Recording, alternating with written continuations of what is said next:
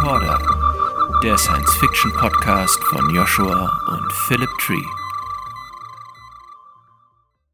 Hallo und herzlich willkommen zu unserer heutigen Episode. Auf die habe ich mich gefreut wie ein kleines Kind. Aus einem guten Grund, weil meine ersten Berührungspunkte mit der Science-Fiction gingen tatsächlich über sowas wie Laser-Torpedos, Railguns, Raketen und all das gute Zeug. Ich habe nämlich am Anfang, als ich noch, ich glaube, da war ich zehn oder elf, habe ich angefangen, die Wing Commander Bücher zu lesen. Von William R. Forstchen. Das war ja reinste Military Science Fiction. Menschen gegen Katzenwesen. Klingt heute ziemlich trashig, war es eigentlich auch. Aber es war auch cool und hat mir so ein bisschen gezeigt, was Science Fiction so drauf hat. Und mich auch dazu gebracht, immer wieder ähnliche Science Fiction zu lesen. Später ja auch Peter F. Hamilton, bei dem es ja auch ganz gerne mal kracht im Weltall. Und deswegen habe ich mich sehr gefreut, dass wir heute Ralf Edenhofer zu Gast haben. Einen guten Freund und Kollegen, mit dem ich ja auch schon zusammen Bücher geschrieben habe, Erebus und Terror 1 und 2. Es war eine große, große Freude, weil ich auch spätestens beim Schreiben gemerkt habe, dass Ralf zumindest von den Menschen, die ich kenne, der bestgeeignetste ist, um uns aufzuklären über Physik und Realismus im Weltraum, in der Raumfahrt und natürlich auch beim Thema Raumschlachten, da er selbst das ja auch ganz gern krachen lässt. Deswegen freue ich mich total, dass er heute zu Gast ist. Bin mir sicher, die wird sehr nerdig heute die Episode und ihr werdet alle viel Spaß haben. Ähm, kleine Entschuldigung vorweg, mein Mikrofon ist heute leider nicht das Beste. Wie ihr wisst, äh, bin ich ziemlich oft auf Reisen und musste deshalb leider diesmal Abstriche machen bei der Mikrofonqualität, aber das wird beim nächsten Mal wieder besser, versprochen. Ja, jetzt sehe ich hier eine ziemlich lange Liste vor mir mit Fragen, die ich an den Ralf habe. Ähm, Dinge, die mich einfach interessieren, die mir aufgefallen sind beim Schauen von Serien, von Filmen oder auch beim Lesen von Büchern, wo ich mich so bei Raumschlachten gefragt habe, hm, ist das wirklich realistisch? Und wie würde eigentlich eine Raumschlacht aussehen, wenn sie realistisch wäre? Wäre das überhaupt noch cool? Und Philipp, ich bin mir sicher, du hast auch eine ganze Reihe an Fragen aufgeschrieben oder zumindest im Kopf, oder? Absolut, Joshua. Auch von meiner Seite aus ein ganz, ganz herzliches Willkommen, Ralf. Schön, dass wir dich gewinnen konnten hier für die erste Episode. Und wie Joshua schon gesagt hat, du bist ja hier unsere Traumbesetzung. Wo findet man sonst schon jemanden, der Teilchenphysiker, promovierter Ingenieur und dann auch noch Science-Fiction-Autor ist? klasse Kombi für uns. Und ähm, ich habe deiner Vita entnommen, dass du zwar in den 70ern geboren bist, aber ja eigentlich ein Kind der 80er bist, wie du schreibst, und offensichtlich schon ziemlich früh in den Zaubertrank des Science Fictions gefallen bist, mit Star Wars und dergleichen. Aber was war eigentlich erst da? Die Physik oder deine Begeisterung für Science Fiction? Definitiv die Science Fiction, also ähm, ab Anfang der 80er irgendwann, ich war noch keine zehn Jahre alt, den ersten Star Wars gesehen. Also da, da war der schon nicht mehr ganz aktuell, der ist ja Ende 70 oder sowas, aber ich habe ein paar Jahre Verzug gehabt. Und ich war hin und weg. Und ich glaube, das war auch nicht meine erste Begegnung mit der Science Fiction.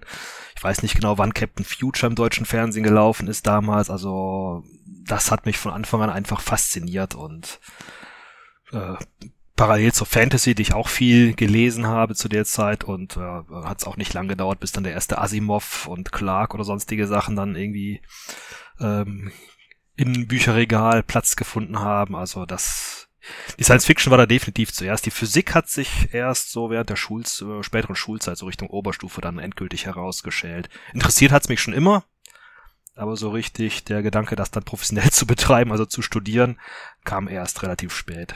Genährt übrigens, wo ich jetzt schon mal dabei bin, hier zu reden, äh, durch damals Peter Moosleitner das interessantes Magazin, die berühmt-berüchtigte PM. Die, ah, das ja. muss ich jetzt mal verteidigen, so wie ich es in Erinnerung habe, äh, zu der Zeit, als Peter Moosleiter noch äh, selber Chefredakteur war, auch noch gut war. Zumindest habe ich sie so in Erinnerung. Mittlerweile ist es ja ein, äh, naja, egal. Kampfblättchen geworden, das mit Wissenschaft nicht mehr viel zu tun hat, aber die PM war da tatsächlich dran schuld, dass ich dann zur Physik gegangen bin, zu großen Teilen. Und dann schloss ich an dein Abitur direkt das Physikstudium an oder hast du noch vorher Umwege woanders hingenommen? Ich habe, wie das damals so üblich war, wie für äh, junge, gerade frisch aus der Schule gekommene Männer noch äh, ein Jahr bei den Jungs mit den Knarren vorbeigeguckt. Also ich habe meinen mein Wehrdienst doch geleistet.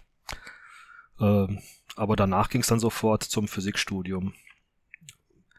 Also das eine Jahr dann halt mal weitgehend ohne Physik und so weiter, aber war mal interessant, sein Hirn mal auszuschalten, hat so zwischen Abi und Studium hat nicht geschadet, war mal was entspannteres, aber das danach wieder in Gang zu bringen, hat auch eine Weile gedauert zum Studium, aber hat offensichtlich funktioniert. Ja, klasse.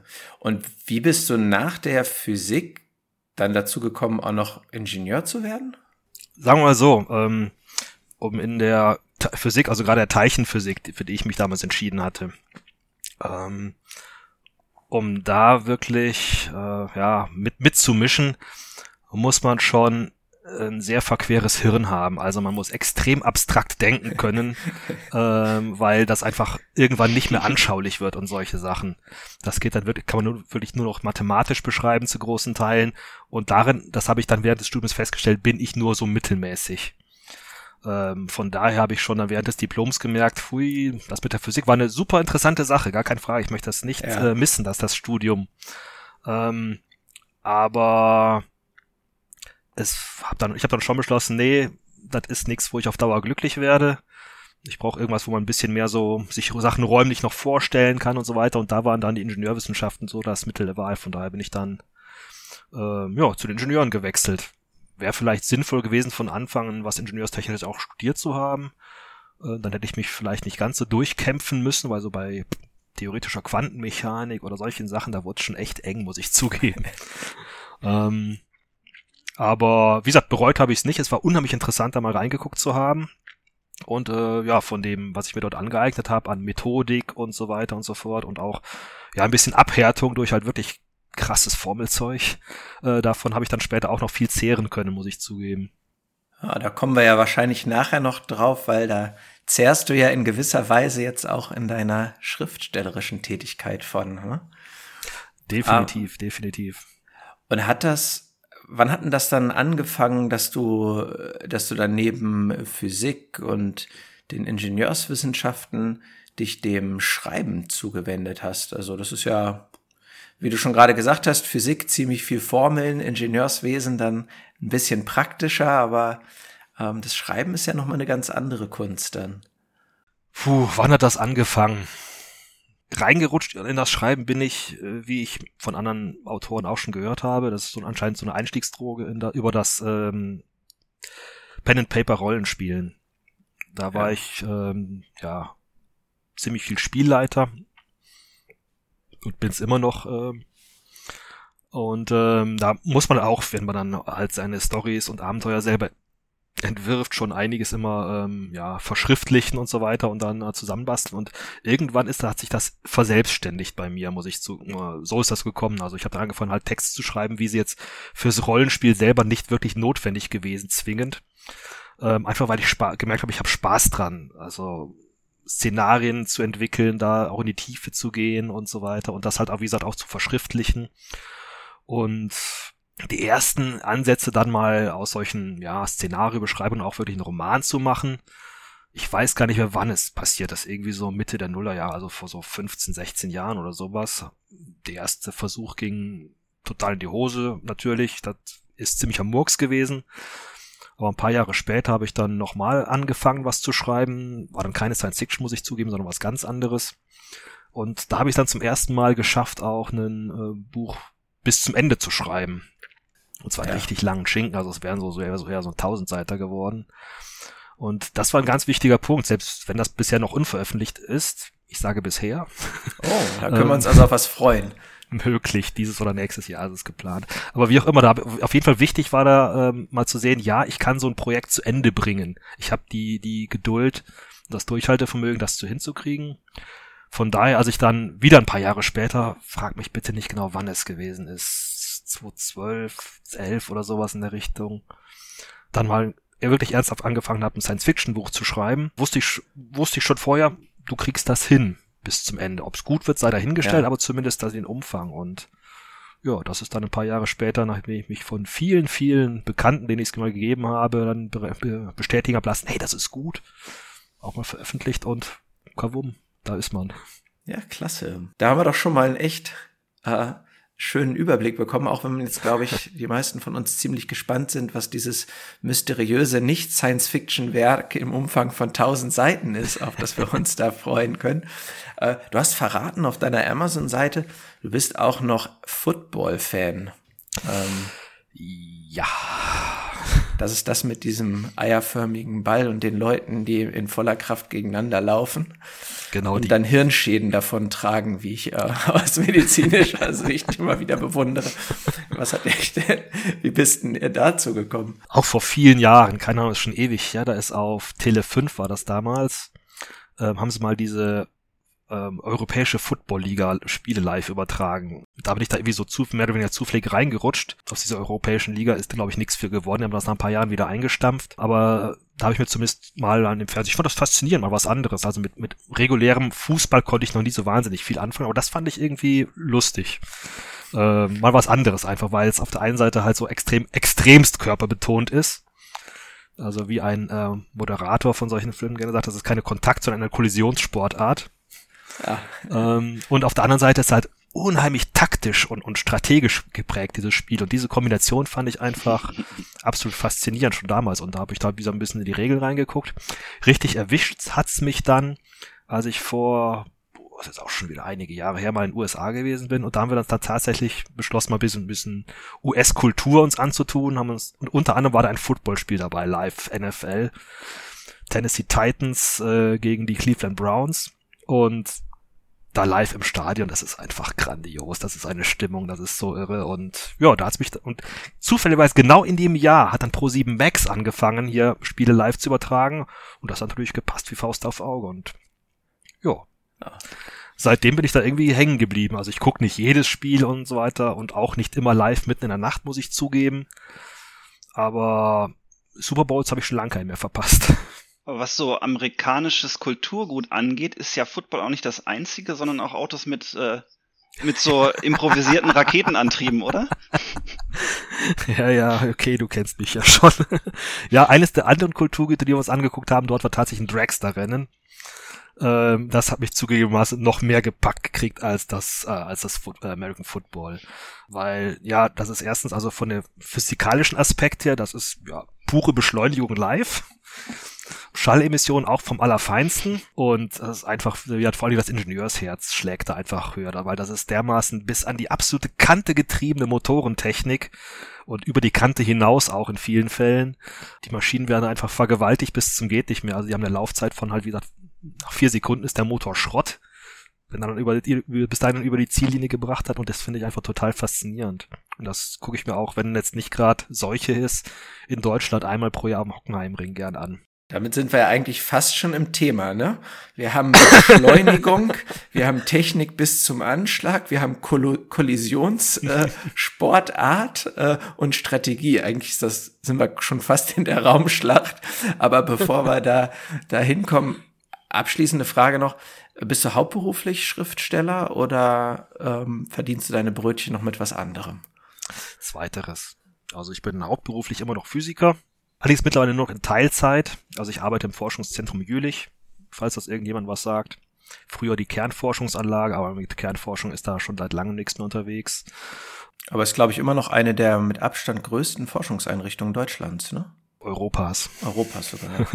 Also für den, für die Größe und die, die Bedeutung der wissenschaftlichen Welt, die das Ding hat, ist es erschreckend unbekannt, muss man sagen, eigentlich fast schon. Wie auch immer. Aber ja, ja, da hat sich das mit dem Schreiben halt so, so irgendwie gemächlich reingeschlichen. Es kommt schon durch das Schreiben auch ein bisschen Geld rein jeden Monat, so dass ich halt ohne finanzielle Einbußen meine physikalische Tätigkeit auf Teilzeit mittlerweile reduzieren konnte. Also ähm, ich arbeite jetzt so, also ich bestreite oder zwei Drittel meines Einkommens immer noch aus dem Brotjob, wie ich es nenne, aus dem, dem, dem der Physik, der Wissenschaft und den Rest halt über über das Schreiben. Aber ich habe meistens so viel Spaß noch an der Arbeit, dass ich eigentlich auch gar nicht plane, die aufzugeben, also die, den, den Brotjob, mhm. selbst wenn das mit dem Schreiben irgendwann doch nochmal so richtig reinhauen sollte finanziell. Ähm, es würde mir mindestens schwer fallen, das loszulassen, aber wie gesagt, derzeit, derzeit gibt es keine Planung in der Richtung, das, das wegzu. Also ich werde da zweigleisig weiterfahren auf unbestimmte Zeit, weil ich also, an beidem einfach Spaß habe im wahrsten Sinne Science und Fiction. Was uns ein klein bisschen zum Namensstreit zwischen Joshua und mir brachte für den Podcast. Ne? Ja, wunderbar. Also echt vielen, vielen Dank erstmal, dass wir so einen kleinen Einblick von dir bekommen konnten, wie du dahin gekommen bist, wo du jetzt bist. Äh, Frage an Joshua, unsere kleinen Fragen, jetzt oder später? Ah, jetzt. Ich bin zu gespannt, was er antwortet. okay, okay. Kann nicht warten. Kurz, kurze Fragerunde, einfach erster Impuls raushauen, bitte. Star Trek oder Star Wars? Star Wars. Bestes Science-Fiction-Buch? Das Lied der fernen Erde von Arthur C. Clarke.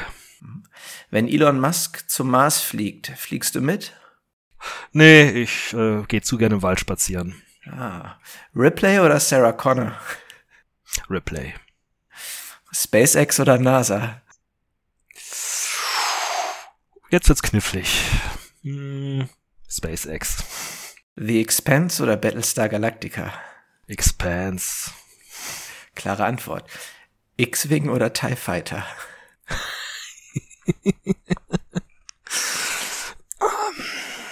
Babylon 5 Star Fury. Okay, da wissen wir, worauf wir uns jetzt ja in den Raumschlachten einstellen müssen. Ähm, und ich glaube, da können wir doch mal anfangen einzutauchen in das Thema, Joshua. Ja, mich würde ganz am Anfang interessieren, aus allen Büchern und Filmen und Serien, gibt's eine Lieblingsraumschlacht, die du hast? Ich habe gerade schon mal genannt Babylon 5, die Star Furies. Ähm, da geht mir einfach das Herz auf, wenn ich das. Ich meine, die Serie, die ist uralt mittlerweile und auch von der CGI jetzt nicht mehr ganz up to date, um es mal vorsichtig auszudrücken.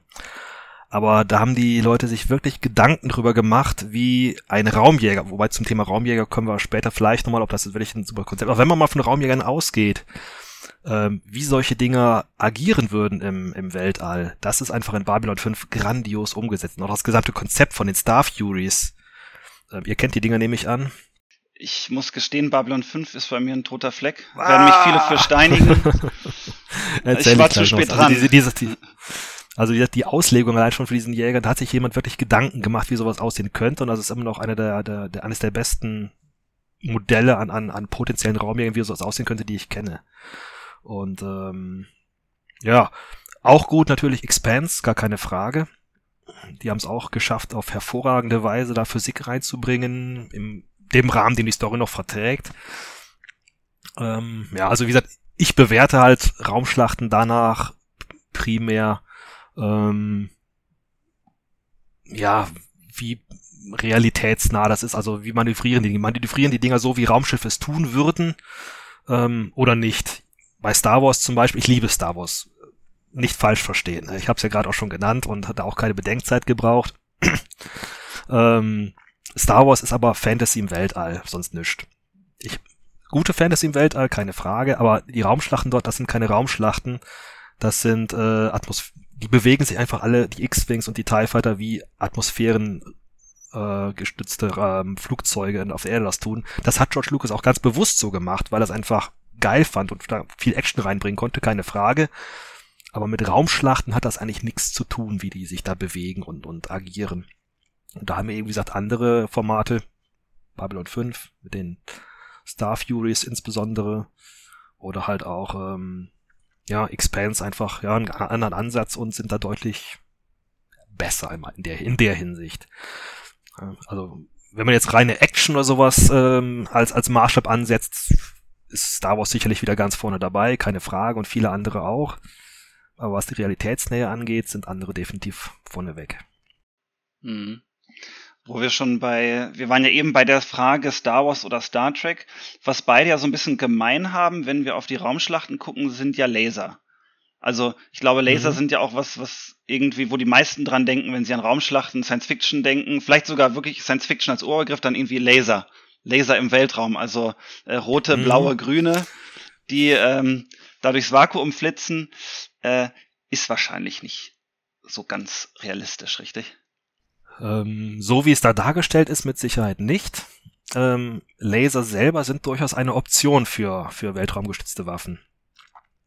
Äh, allerdings würden sie dann anders funktionieren als dort. Also das wäre dann vermutlich nicht so ein kurzer Stoß, der da halt wie ein Projektil durch die Gegend flitzt und also flitzt im Sinne, dass man da mit dem Auge hinterher gucken kann, sowieso nicht. Ähm, sondern vermutlich wären es, wenn man Laser tatsächlich, tatsächlich zum Einsatz bringt, ähm, kontinuierlich feuernde Laser oder halt mit kurzen Pulsen, die aber dauerhaft sind. Äh, also dauerhaft ähm, abgefeuert werden. Und nicht nur einmal kurz und dann, dann weg. Weil die Wirkung von Lasern ist eine ganz, ist eine andere. Da ist halt so ein Laser, wenn der auf eine Oberfläche einwirkt, also auf ein Raumschiff, das zu treffen ist, ähm, der ist da eher von der langsamen Sorte. Das heißt, der brennt sich da halt ganz gemächlich irgendwie durch, trägt Oberflächenmaterial ab und irgendwann ist er durch. Aber dafür braucht es halt eine gewisse Zeit, je nachdem, wie stabil das Ding gebaut ist. Und wenn man halt von ja, Raumschiffen ausgeht, die gepanzert sind oder sonst irgendwas, dann sollte das halt schon eine Weile dauern. Ähm, weiterhin wird man diesen Laser im Weltraum, diesen Laserstrahl nicht sehen. Der wäre unsichtbar. Äh, insofern also kann man schon nachvollziehen, warum die äh, Filmproduzenten da nicht so sehr an die Realitäts, äh, Realität rangehen, rangehen wollen in ihren Filmen, weil das einfach langweilig wäre zuzugucken. Auf einer äh, Seite ist irgendwie, ja, ein großer, eine große Linse oder, oder ein Spiegel oder sonst irgendwas, an dem nicht viel passiert. Auf der anderen Seite wird irgendwie Material abgedampft, da drin zwischen sind ein paar tausend Kilo Millionen Kilometer oder sonst irgendwas, das wäre halt langweilig. Mhm. Aber so wird's wohl laufen, wenn Laser ein adäquates Waffensystem wären. Auf was für eine Entfernung wären die denn überhaupt noch effektiv? Das sind ja wahrscheinlich, also geht ja auch nicht endlos, ne? schwer zu sagen. Also es hängt davon ab, wie, wie gut man das Ding fokussieren kann. Ähm, was man im Weltraum halt nicht hat, ist die Streuung an Atmosphäre oder sowas, weil da ist nichts im Vakuum. Wenn man den einmal gut fokussiert hat, dann geht der halt ziemlich weit. Ähm, aber ähm, und vor allen Dingen halt, ja, so ein Laserstrahl ist verdammt schnell. Also bewegt sich mit Lichtgeschwindigkeit, ist ja letztendlich hochfokussiertes, konzentriertes Licht, was da äh, die Energie überträgt und einen möglich einen, einen Feind halt ja, kaputt machen soll. Ähm, von daher ist die Reichweite beschränkt durch, wie gesagt, die Fokussierung und die Möglichkeiten des Gegners, dem Strahl auszuweichen, was halt verdammt schwierig ist, weil der eben so wirklich, wirklich schnell ist. So heißt, wenn man an Ausweichen denkt und man hatte, hätte da Reaktionszeiten von ein paar Sekunden, ist man halt bei Lichtsekunden. Mhm. Und so eine Lichtsekunde, das sind halt äh, 400.000 Kilometer. Das heißt, wenn man ähm, davon ausgeht, dass ein Raumschiff mehrere Sekunden bräuchte, um irgendwie einer Waffe auszuweichen, dann ist man also was den Laser betrifft, ganz schnell in der Kampfreichweite von einer Million Kilometer oder sowas. Ne? Also das geht über wirklich weite Distanzen, wenn du es so gut fokussiert kriegst natürlich. Ne? Das heißt, dass man verhindert, dass es so trichterförmig sich dann Genau. Bei einer Taschenlampe kann man sich also vorstellen. Ne? Da hat man ja auch dann so einen Lichtkegel genau, und nicht ne? einen fokussierten Strahl, wie man das von Star Wars kennt oder so, dass der immer wie eine Linie ja. bleibt quasi. Genau. Okay. Ja, da muss man gucken, wie lange der, irgendwann wird er, auf, äh, wird er sich auffächern, der, der Laserstrahl, gar keine Frage. Ähm, äh, die Frage ist halt nur, in welcher Entfernung ist da halt die, ist das halt so weit geschehen, dass er halt nicht, keinen Schaden mehr anrichtet oder halt die, die Intensität, also die Energieeinwirkung pro Fläche so gering wird, dass es dem Gegner nichts mehr tut oder halt nicht relevant. Mhm. Also, ja, wenn man also ein Gefecht zwischen Raumschiffen hätte, die mit Laser primär bewaffnet sind, würden die vermutlich auf irre große Distanzen, also weit mehr äh, höhere Distanzen als die Erde vom Mond entfernt ist, schon aufeinander effektiv schießen können. Ähm, und es wäre halt verdammt langweilig zum Zugucken. Die Frage wäre halt nur, wer hat halt äh, den energiereicheren, besser fokussierten Laser, äh, der sich halt schneller durch die Panzerung des Gegners durchgefressen hat, als man selber halt äh, ja kaputt geht. Also das wären vermutlich sehr, sehr langweilige Gefechte. Insofern ähm, kann man den Filmregisseuren eigentlich nicht dazu raten, das so darzustellen. Aber wenn man so eine riesen Entfernung hat, fängt dann Gravitation an, eine Rolle zu spielen? Also wenn man an irgendwelchen Himmelskörpern vorbei mit dem Laser schießt, würde das Einfluss nehmen darauf? Nein. Nein. Okay. Ähm, Licht wird zwar durch, Gravi durch starke Gravitationsfelder abgelenkt, aber ähm, diese Ablenkung ist wirklich, wirklich sehr, sehr klein. Also wenn man da jetzt nicht ganz knapp an einem schwarzen Loch vorbeischießt, ähm, ist der Effekt vernachlässigbar. Also Planeten oder sowas tun da nix. Würde ich jetzt mal so aus spontan sagen. Müsste man sicherlich mal im Detail nachrechnen, äh, wie viel Millimeter, Zentimeter, vielleicht sogar Meter da die Abweichung wäre. Ich weiß es ehrlich nicht, aber ich glaube, es wäre eher so im Millimeter bis Zentimeter Bereich, wenn überhaupt. Wie gesagt, außer man hat halt schwarze Löcher oder Neutronensterne oder sonst was, da mag das dann anders aussehen, wenn man ganz knapp dran vorbeischießt. Wenn ein Regisseur sich jetzt doch ähm, dazu durchringen würde, zu sagen, hey, ich möchte ein realistisches Lasergefecht zwischen zwei Raumschiffen haben, könnte er sich wahrscheinlich Explosionen, könnte er sich abschminken, könnte ein bisschen Budget sparen und oh, dass sie sich zerschneiden mit den Lasern wahrscheinlich auch. Also wahrscheinlich würden die einfach sehr viel Hitze aufnehmen und dann, wie, wie du schon sagtest, irgendwie Löcher in die Panzerung bohren, richtig? Ja, das ist ein, ist ein Verhältnis von halt der äh, Energieintensität des Lasers ähm, und halt der Stabilität des getroffenen Raumschiffs. Also wenn ich einen extrem hochenergetischen Laser habe, der extrem gut fokussiert ist und ein äh, Raumschiff wie die ISS, das halt gerade so viel Materie zwischen dem Inneren und dem Vakuum hat, dass die Luft nicht durchkommt, äh, dann kann das mit dem Zerschneiden durchaus funktionieren. Okay, aber bei zwei äh, gepanzerten Kriegsraumschiffen wäre genau. eher nicht der Fall. Eher nicht, nee. Da wird es wirklich, ja, geht es darum, Löcher zu stanzen und möglichst halt immer auf dieselbe Stelle zu fokussieren, wo man einmal angefangen hat zu graben mit dem Laser und dann halt durch. Ne? Wobei, wenn man dabei irgendwas potenziell Explosives dann trifft, wenn die Panzerung mal durch ist, dann kann es auch mal rumsen. Aber eher nicht. Mhm. Und das heißt, Hitze wird ja eine große Rolle spielen. Ne? Also der wird ja viel, wird der Laser wahrscheinlich auch viel Hitze erzeugen in dem getroffenen Raumschiff. Wie werden die den wieder los? Ja. Ist ja das so ist der interessante Punkt. Also die, die, das Hitzeproblem besteht in beiden Raumschiffen. Also erstmal auf dem, das getroffen wird natürlich, weil das wird warm dort, ne? Also der, der, der das Licht wird dort vermutlich großen Teil in, in, in Wärme umgewandelt, die dann letztendlich den Schmelzeffekt oder sowas dann halt äh, hervorruft. Aber ähm, ja, auch das Schiff, Raumschiff, das den die Laserkanone an Bord hat, wird ein Therm äh, Hitzeproblem kriegen weil so ein Laser halt nicht mit 100% Wirkungsgrad äh, seinen Strahl erzeugt, sondern da wird Abwärme erzeugt. Und ähm, das ist ein weiteres Thema, das in Weltraumschlachten in Filmen eigentlich immer vernachlässigt wird oder allermeistens, mir fällt jetzt auch kein Beispiel gerade ein, ist äh, Hitzeentwicklung innerhalb des Raum, der Raumschiffe.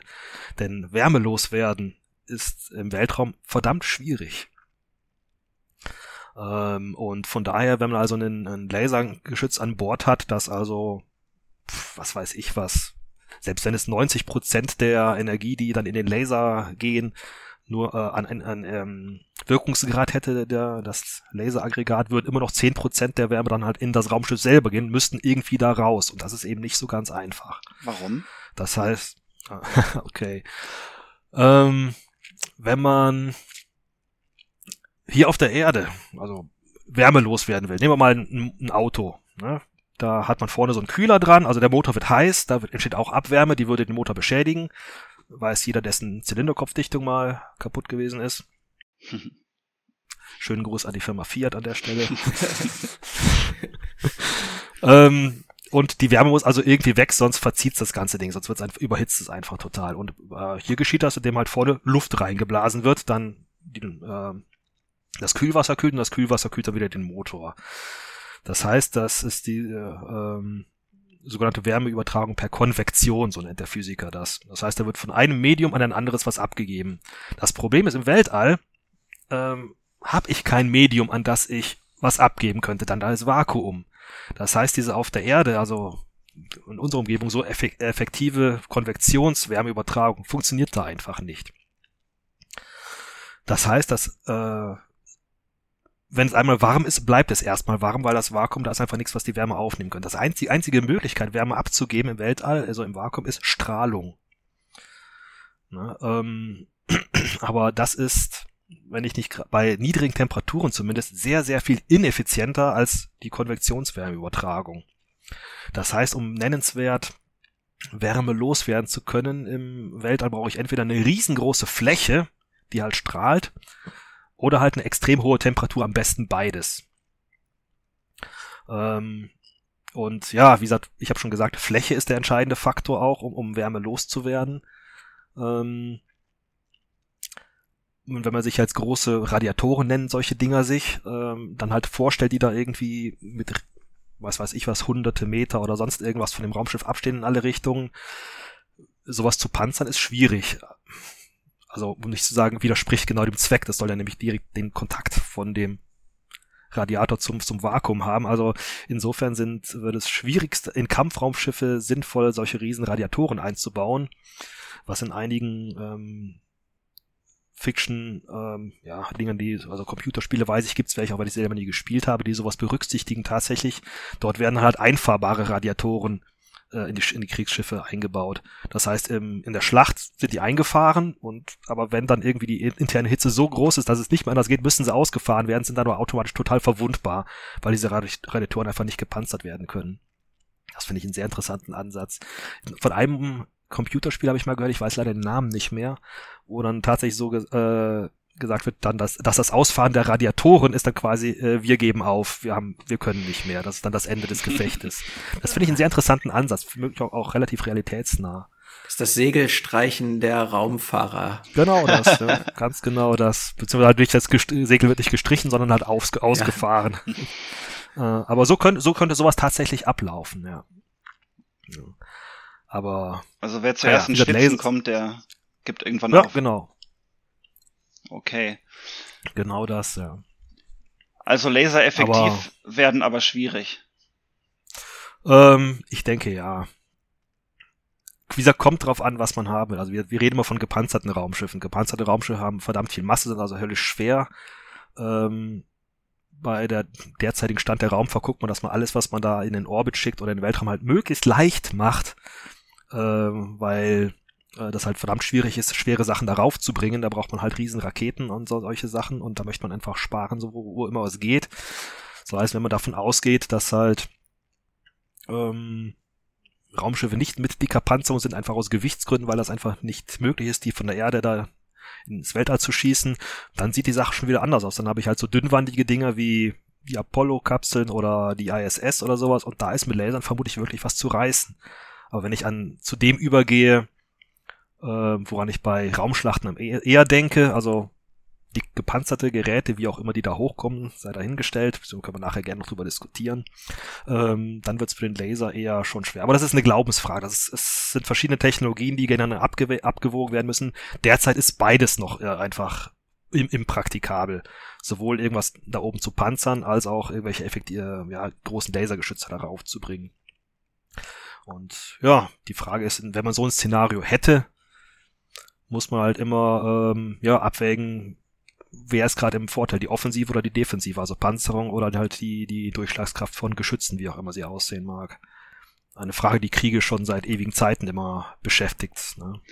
Wo du es dort halt auch so weitergehen. Aber das kann man, wie gesagt, kann ein, ein da es halt derzeit keine großen Vorgaben gibt, kann ein Autor sich da relativ frei bewegen, wie er halt seine Prioritäten setzt. Das hängt dann von ab, wer welche Art von Story ich erzählen will wo du Panzerung gesagt hast, muss ich natürlich mhm. an Battlestar Galactica denken, weil ähm, so sehr mich auch die Gefechte in The Expense faszinieren, weil sie näher an der realistischen Physik sind, ähm, schlägt mein Herz doch immer höher, wenn ich Battlestar Galactica gucke, also die neue Serie. Mhm, die alten mochte ich als Kind auch sehr gerne, aber äh, die sind nicht ganz so gut gealtert, sagen wir so. Und bei Battlestar Galactica, da knallt's ja immer. Also die Galactica ist dann ein Riesenschiff, das also super gepanzert ist, auch äh, Einschläge von Nuklearwaffen wegsteckt. Und ähm, da haben die es ja so gemacht, dass die Hauptkämpfe mit Raketen ausgetragen werden und die sich dagegen verteidigen, indem sie so, eine, so ein Flakschild aufbauen. Also irgendwie die Flaks schießen und dann mhm. in ein paar hundert oder tausenden Kilometern entsteht dann so ein Schrapnellschild, wo die Raketen dann reinfliegen. Wie realistisch ist das denn? Da kommen wir der Sache schon äh, ziemlich deutlich näher. Das ist nämlich die Alternative zu den Lasern. Das sind halt Projektile. Und ähm, die machen aus meiner Sicht äh, sehr viel interessantere Raumschlachten. Wie man bei Expanse zum Beispiel sieht. Expanse hat ja auch keine Laser, sondern die haben Railguns, die haben Raketen oder Torpedos oder wie sie auch immer sie sie nennen, aber es ist letztlich dasselbe. Und ähm, alles mögliche andere in der Richtung. Ähm, und das ist halt die Alternative zu den Lasern. Ähm, in meinen eigenen Romanen verwende ich auch ausschließlich, eigentlich fast ausschließlich ähm, Projektilwaffen und Raketen. Die machen es einfach interessanter. Ähm, der Ansatz ist, also ja, die Dinge funktionieren grundsätzlich erstmal so ähnlich wie hier halt auch auf der Erde. Eine, ähm, eine Kanone sorgt irgendwie dafür, dass ein Geschoss, ein Projektil irgendwie auf hohe Geschwindigkeit kommt und dann halt das Ziel trifft. Das funktioniert im Weltall wunderbar, um nicht zu sagen eigentlich doch besser, weil äh, abseits von irgendwelchen Gravitationsfeldern habe ich halt keine ähm, Schussparabel, sondern das geht gerade dahin. Das macht das Zielen schon mal sehr viel einfacher grundsätzlich. Raketen funktionieren eh wunderbar im Weltraum. Ähm, Brauche ich, glaube ich, keinen erklären hier. Das, das geht. Sogar ziemlich gut. Und das sind eigentlich aus meiner Sicht die Mittel der Wahl für interessante Weltraumgefechte in der Science Fiction. Und man hat das Hitzeproblem nicht im gleichen Ausmaß, ne? Genau, also bei Raketen auf jeden Fall nicht, weil äh, die Rakete wird einmal losgelassen und hat dann ihren eigenen Antrieb. Ja, der wird heiß, aber das stört das Raumschiff nicht mehr. Das heißt, die Rakete ist da, was die Hitzeentwicklung betrifft, das eleganteste, weil die halt einfach ja, von sich selber da halt wegfliegt und ihre, ihre Geschwindigkeit, also die Energie, die sie aufnimmt, halt aus ihrem eigenen Antrieb erzieht und nicht mehr aus dem Raumschiff. Das heißt, was, das Problem habe ich damit auf jeden Fall umgangen. Bei Geschützen ist das nicht mehr der Fall. Ähm, ich habe vorhin erzählt, ich war bei der Bundeswehr und jemand, der mal blöderweise an einen Maschinengewehrlauf gefasst hat, das, aus dem gerade auch geschossen wird, weiß, die Dinger werden heiß. Ähm,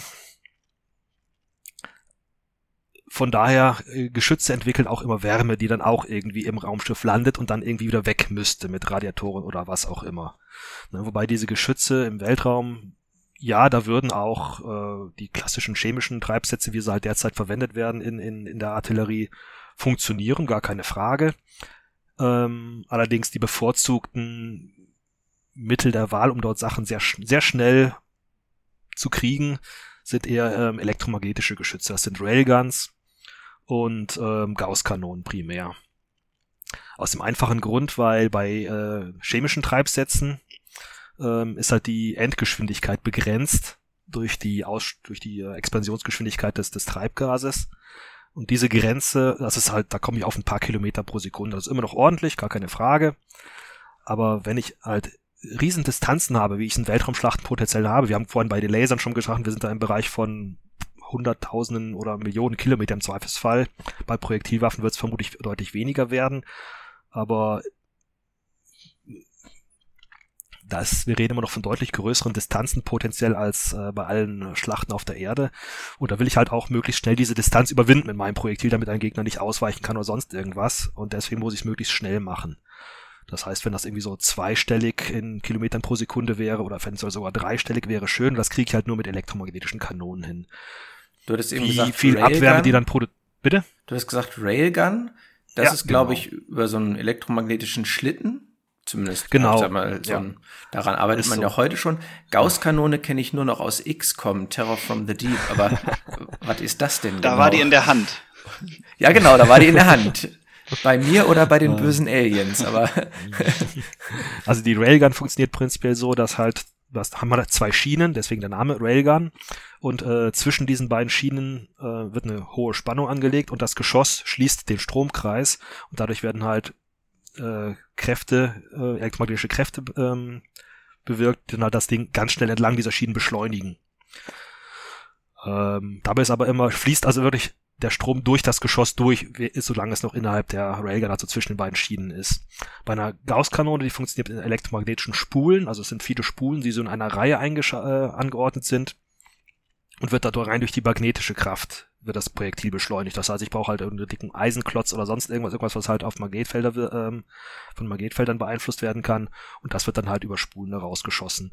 Ähm, mit an Railguns wird derzeit schon gearbeitet. Ich glaube, an Gauss-Kanonen wüsste ich jetzt keine aktuellen Projekte, die es da gibt. Insofern mag die Railgun vielleicht ein bisschen äh, realitätsnäher sein nach aktuellem Stand der Technik, aber fun fun prinzipiell funktionieren tut so eine Gauss-Kanone auch wunderbar. Und ähm, da ist es eigentlich, wie gesagt, auch eher eine Geschmackssache, welche man verwendet. In meinen eigenen Büchern nehme ich Railguns eher für kleinere Geschütze, also auch das, was man in der Hand äh, tragen kann oder halt auch ähm, die Abwehrgeschütze, die Joshua gerade eben schon genannt hat von der Galactica oder sowas in der Richtung halt, ja, Point Defense Kanonen, die lasse ich mit Ray Railguns, werden die dicken, richtig dicken Kavumser, dann nehme ich Gauss Kanonen bei mir. Warum? Einfach habe ich so entschieden. Punkt. bei mir in meinem in meinem Szenario sind halt äh, Gauss, -Kan äh, Gauss Kanonen für große Kavumse einfach effektiver aus Gründen, die ich technisch nicht näher beschreibe. Und auch nicht habe. Ich finde es einfach ein bisschen Unterscheidung da reinzubringen, fand ich cool und hab's einfach getan, ohne tieferen Sinn. Bei äh, Expanse zum Beispiel sind Railguns das Nonplusultra an Kanonen. Hm. Ne, und dort sind halt Railguns auch die ganz dicken Kavumser. Wie sie dann halt auch in der Rosinante eingebaut werden und die tun dann auch richtig weh, wenn sie irgendwo drauf treffen. Was ich mich immer frage, ist auch bei The Expense, die Nahverteidigung, das sind ja dann so Schnellfeuerkanonen mit einer extrem mhm. hohen Kadenz, die dann versuchen, die Raketen und Torpedos abzuschießen. Ähm, wenn die das machen und wenn ich auch bei Galactica sehe, da so unfassbar viele Schrapnellgeschosse, die fliegen ja prinzipiell endlos durchs Weltall, oder? Jupp. Also kann ja. das ein Problem werden überhaupt oder sind die Distanzen so groß, dass das zu vernachlässigen ist, auch nach ein paar hundert Jahren Kriegsführung? Kommt drauf an, wo die Schlacht stattfindet. Also wenn sie irgendwo wirklich mitten im freien Weltraum stattfindet, was aus meiner Sicht eher unrealistisch ist, auch darüber kann ich gerne gleich noch ein paar Worte sagen, äh, ist es vermutlich ein kleines Problem, weil der Weltraum ist wirklich, wirklich sehr, sehr groß. Ähm, und selbst wenn ich verdammt viele von diesen Dingern habe, ist die Gefahr, dass ich irgendwas treffe, einen Planeten oder eine Raumstation oder sonst was, wirklich gering. Wenn ich allerdings in der Nähe von solchen Gebilden, also Planeten, Raumstationen oder sowas, meine Schlacht habe, was vermutlich realistischer ist, äh, dann kann das echt ein Problem werden. Dann sollte man, dann kann wirklich jeder fehlgeleitete Schuss irgendwas anderes treffen, was er besser nicht hätte treffen sollen. Und wenn das dann ein ungepanzertes Ziel ist, tut's da halt ganz schnell auch sehr weh. Also ja, das ist ein Problem. Allerdings, wir reden jetzt nicht von hunderten, nicht von Jahren, weil diese Geschosse sind ja schnell. Soll, müssen sie sein. Wie ich habe gerade schon gesagt, also in meinen Büchern gehe ich üblicherweise bei Gauss-Kanonen von irgendwas im ja, zwei- bis dreistelligen Kilometer pro Sekunde Bereich aus. Ähm, damit sind die innerhalb von ein paar Mo Monaten einmal durchs Sonnensystem durch. Ähm, und dass sie einen anderen Stern irgendwann mal treffen, gut, das würde dann halt wieder ein paar hundert Jahre dauern oder noch länger, aber dass sie den treffen oder da einen Planeten um den anderen Stern treffen, wird halt die Wahrscheinlichkeit noch viel geringer, weil der ist halt wirklich, wirklich sehr weit weg und daran vorbeizuschießen ist aus dieser Entfernung sehr, sehr wahrscheinlich. Auch wenn es extrem viele von den Dingern sind. Also das Problem sehe ich nicht so wahnsinnig. Ähm, ja. Was ein viel größeres Problem ist, wenn ich eine Weltraumschlacht im, im Orbit um einen Planeten habe, um einen bewohnten Planeten am besten, also das heißt am besten, ähm, am schlimmsten, ähm, und dort halt Raumschiffe kaputt schießt und so weiter, entsteht wirklich viel Schrott. Und dieser Schrott, der ist dann wirklich ein Problem, weil der ist grundsätzlich nicht so schnell, dass er dann irgendwie gleich irgendwie irgendwo hin entschwindet, sondern wenn das Raumschiff, das an der Schlacht teilnimmt, vorher in einem stabilen Orbit gewesen ist, dann ist der Schrott, zu dem das Raumschiff dann nach einem Treffer verwandelt worden ist, auch noch in einem mehr oder weniger stabilen Orbit. Mhm. Das heißt, der wird da erstmal um den Planeten bleiben, wenn er ein bisschen, ja, noch in den obersten Schichten der Atmosphäre, so wie die ISS zum Beispiel fliegt, wird er langsam absacken und dann regnet es irgendwann halt Trümmer auf den Planeten nach ein paar Tagen, Wochen, Monaten oder sowas, immer wieder mal. Das könnte unangenehm werden. Noch viel schlimmer ist das Kessler-Syndrom. Ähm, hat man ja derzeit schon die ersten Probleme. Also man sieht ja der schon an, halt, der ganze Weltraumschrott, den wir aktuell schon im, da oben haben von irgendwelchen alten Raketen oder ausgediente Satelliten oder alles mögliche andere Zeug. Ähm, die, da ist wirklich viel Zeug unterwegs ähm, und das ist eine potenzielle Gefahr für andere Sachen, die halt man gerne an einem Stück hätte, also namentlich derzeit andere Satelliten. Kessler-Syndrom, für die, die es nicht kennen, korrigiert mich, wenn ich das jetzt falsch sage, aber ist, dass aufgrund der Menge des Schrotts die Wahrscheinlichkeit für Kollisionen des Schrotts immer größer wird und dann ein Treffer macht 500 neue Teile, die 500 neue Teile machen jeweils einen neuen Treffer und irgendwann hat man eine so enge Wolke Schrott äh, um den Planeten rum, dass nichts mehr starten kann, ne? Und man sich quasi den Raumfahrt äh, als Option nimmt, ne? Ganz genau das, ja. Okay. Ne? Und wenn ich eine Raumschlacht um den, im Orbit um den Planeten habe, äh, ja, wo das das Ziel des Tuns darin besteht, möglichst viel Schrott zu erzeugen, das ist natürlich prädestiniert für Kessler-Syndrom. Das heißt, ich werde da so viel Schrott erzeugen, dass alle, auch viele andere Objekte, die in dem Orbit äh, oder in der Nähe dieses Orbits um den Planeten sind, halt auch dann wieder getroffen werden von Schrott, ebenfalls in Schrott verwandelt werden und dann noch mehr Schrott machen. Also, wie gesagt, ja, ähm, letztendlich so, so, eine, so eine Todesspirale, bis alles nun, bis nur noch Schrott da ist und der halt jede ja, normale Raumfahrt verhindert. Also das, das ist ein echt potenzielles Problem, was bei Raumschlachten in der Nähe von Planeten entstehen könnte oder vermutlich auch würde. dass es vor einer Zeit, vor einigen Jahren, sind tatsächlich mal zwei Satelliten zusammengestoßen und haben ja die Bahnen, auf denen sie sich vorher bewegt haben, ja, nahezu unbenutzbar gemacht für andere Satelliten, weil seitdem halt schon der, hat viel Schrott da oben unterwegs ist auf diesen Bahnen oder in der Nähe dieser Bahn, wo die sich bewegt haben. Also das ist eine ganz, ganz gravierende Sache. Ich gebe zu, in meinen Romanen habe ich das meistens vernachlässigt, weil es halt für die Story meistens uncool ist.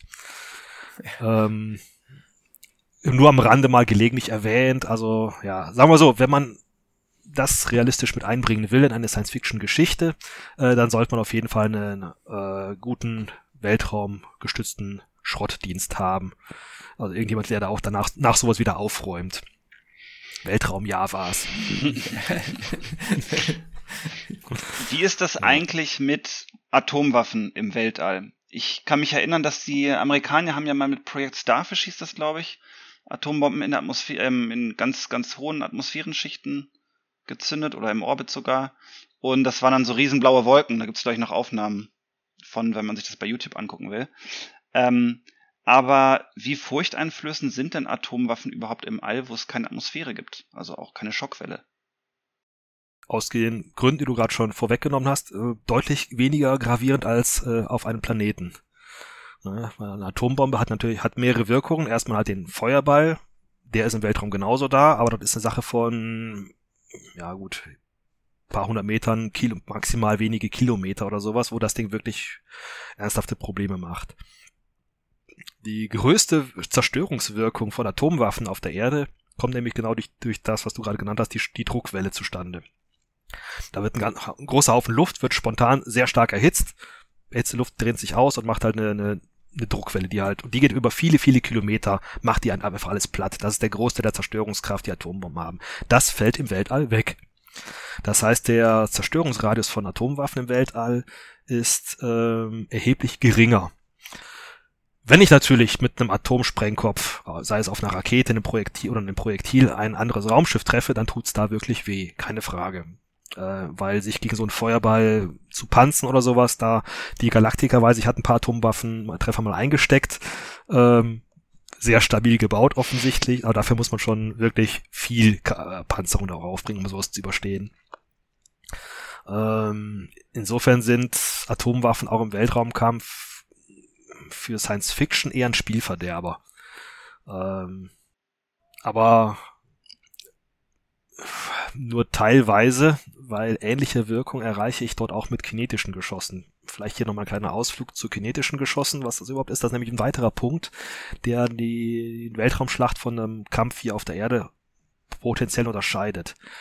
Wenn ich hier ein Projektil habe äh, auf der Erde, eine sei es eine Rakete oder einen ähm, Kanonenkugel oder was auch immer, dann ist der Großteil ihrer Wirkung erfolgt normalerweise aus einem Sprengsatz, der da drin involviert, äh, der da drin eingebettet ist, ne? Also irgendwie Aufschlagzünder trifft irgendwo, geht hoch, macht mhm. Kavum, tut weh. Gibt Ausnahmen davon, bei panzerbrechenden Geschossen zum Beispiel oder sowas, aber die funktionieren teilweise auch schon als kinetische Geschosse. Ähm, der, der Witz der Sache ist, wenn ich ähm, zu sehr schnellen Geschossen komme, wie es im Weltraum halt aus den schon genannten Gründen wahrscheinlich beziehungsweise ähm, ja fast unabdingbar ist, ähm, dann ist es irgendwann witzlos, da Sprengköpfe reinzubauen in so eine Rakete, weil rein die kinetische Energie von dem Gefechtskopf viel größer ist als die äh, Energie, die bei der Explosion des Sprengsatzes freigesetzt wird.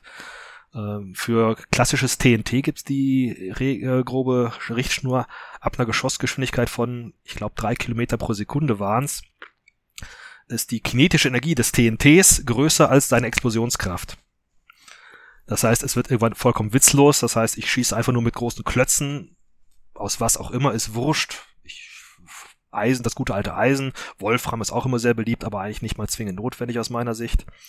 Äh, die muss ich einfach schnell machen und allein durch die kinetische Energie, also durch die pure Geschwindigkeit, Aufprallgeschwindigkeit wird halt der Hauptgroßteil der ähm, Zerstörungskraft bewirkt. Das gilt grundsätzlich auch für Atomwaffen, wenn auch bei sehr, sehr viel höheren äh, Aufschlaggeschwindigkeiten. Ich weiß jetzt nicht, äh, wo die Geschwindigkeit äh, ist, muss ich zugeben. Ich hatte schon mal irgendwo gelesen. Ist deutlich höher als drei Kilometer pro Sekunde, aber irgendwann übersteigt die kinetische Energie von so einem Geschoss tatsächlich auch die ähm, Wirkungskraft eines Atomsprengkopfes derselben Masse. Ähm, soll heißen, wir reden da eh schon, also von bei diesen Geschossgeschwindigkeiten, wenn ich dann mal was treffe, das, dann tut's da wirklich weh. Das heißt, da wird wirklich viel Energie freigesetzt und ähm, von daher, also ich, ich kann vielleicht nochmal aus äh, ein bisschen Eigenwerbung machen. In meinem ja, letzten Buch, das ich veröffentlicht habe, dem äh, das ist mal ein Ausflug in die Military Science Fiction, habe ich nämlich genau eine Gauss-Kanone eingeführt, ein neuartiges Ding, das halt, ich glaube, 600 Kilometer pro Sekunde Geschossgeschwindigkeit produziert. Und die Geschosse sind irgendwie im Bereich von, ich glaube, 10 Kilo oder sowas schwer und haben dann die Einschlagstärke äh, von einem taktischen Atomsprengkopf. Also, wie gesagt, allein mit solchen kinetischen Waffen, wenn ich die wirklich schnell mache, mit Raketen geht das prinzipiell genauso. Äh, weil die halt in der, im Weltraum nicht durch Atmosphäre oder sowas gebremst werden. Die kann ich, wenn ich dann wirklich dicken Treibsatz hinten dran mache, kann ich die richtig schnell machen. Ähm, und wenn die dann wirklich was treffen, dann tut's da wirklich, wirklich weh. Das heißt, ich brauche da schon richtig dick Panzerung wie halt ja, die Galaktik auch, um das auszuhalten. Ansonsten ist da ganz schnell halt wieder viel Weltraumschrott produziert. Aber wie gesagt, konventionelle chemische Sprengsätze machen im Weltraum eigentlich keinen Sinn. Da reden wir ja von strukturellen Schäden. Wie ist also Nuklearexplosionen setzen ja auch Neutronenstrahlung frei, richtig? Ja. Und die müsste dann doch eigentlich auch durch die Panzerung von einem Raumschiff gehen und die ganze Crew umbringen, oder?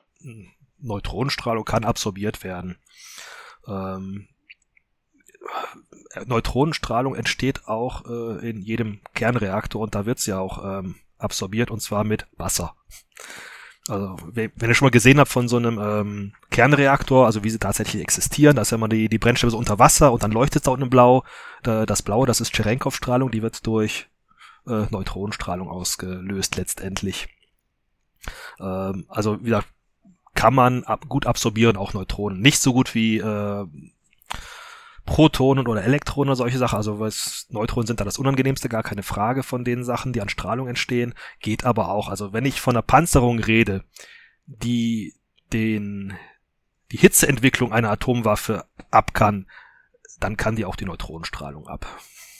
Dann wird der, aus mein, würde die vermutlich ziemlich stark absorbiert werden. Kommt immer drauf das Material an. Wie das Wasser ist da ziemlich äh, gut, besonders schweres Wasser, also Deuterium ähm, ist da sehr hilfreich, aber Stahl oder sowas oder was auch immer funktioniert prinzipiell auch, wenn auch nicht so effektiv. Wenn wir schon beim Thema äh, Schutz und äh, Abschirmen und so sind, also ich komme dann auf jeden Fall an bei äh, Schilde hochfahren und äh, ja. alles abwehren. Was sagt der Physiker dazu? Nicht tun. Ach Mensch. Ähm, Sorry. Ähm, Schilde hoch und so weiter und so fort. Ja, es ist bei Star Wars, Star Trek und allen anderen auch sehr beliebt, aber es gibt aus meiner Sicht keine physikalische Grundlage für solche Dinger. Äh, klar kann ich um ein Raumschiff irgendein elektromagnetisches Feld erzeugen oder sowas. Ähm, tue ich in meinen Büchern tatsächlich auch, aber auch hauptsächlich um kosmische Strahlung abzulenken, also irgendwie Sonnenwind oder sonstige Sachen. Aber alles, was da halt mit solchen kinetischen Energien oder sowas ankommt oder auch ein Laser oder sowas. Ich meine, Laser lässt sich nicht von einem elektromagnetischen Kraftfeld ab, ab, ablenken, abschirmen oder sonst irgendwas. Und wenn da ein Geschoss ankommt mit 100 Kilometer pro Sekunde, also das elektromagnetische Feld, ähm, ich möchte es jetzt nicht ausrechnen müssen, aber ver vergiss es, vergiss es. Also wenn ich was Defensive äh, im Weltraum heißt, Panzerung aus meiner Sicht. Zumindest in realistischen Szenarien. Mhm. Und da gibt's keine, keine sinnvolle Alternative. Wir kennen das okay. ja aus Filmen so, dass, keine Ahnung, wir haben Flotte A und Flotte B. Die sagen, also die sagen wir, die eine kommt vom Mars, die andere von der Erde. Und die sagen, yo, jetzt hauen wir uns die Köpfe ein. Dann fliegen wir aufeinander zu, dann treffen wir uns in der Mitte und dann schießen wir es aus. Das ist ja auch nicht so ganz richtig. Ja, ne? damit kommen wir zu dem, was ich gerade auch schon angedeutet habe, halt, wo finden solche Weltraumschlachten überhaupt statt? Irgendwo mitten im freien Raum, also auf der Mitte, in der Mitte zwischen Mars und Erde in dem Fall. ähm, oder doch eher in der Nähe von dem Himmelskörper. Ja, ist immer eine Frage. Also wenn die beiden sich verabredet haben, sich genau in der Mitte zu treffen und es da auszutragen, geht das, gar keine Frage. Ähm, aber äh, ich weiß jetzt nicht, wie zivilisiert da die Kriegsführung sein mag, also mag Szenarien geben, in denen sowas äh, sinnvoll ist oder sowas, aber ähm, normalerweise läuft es ja eher darauf hinaus, dass man in einem modernen Krieg irgendwie versucht, die Infrastruktur des Gegners kaputt zu kriegen oder sonst irgendwas. Das heißt, das Ziel ist nicht irgendein isolierter Punkt mitten im Nichts des Weltalls, sondern irgendwie schon für die Marsflotte wird es die Erde sein und für die Erdflotte wird es der Mars sein. Und da kommen wir zu der nächsten Sache, ähm, nämlich Fortbewegung im Weltall. Also Star Wars bitte ganz schnell vergessen. Ähm, wenn ich mit, wenn ich wohin kommen will im Weltall, muss ich erstmal stark mein Raumschiff beschleunigen, damit es erstmal auf Geschwindigkeit kommt. Ähm,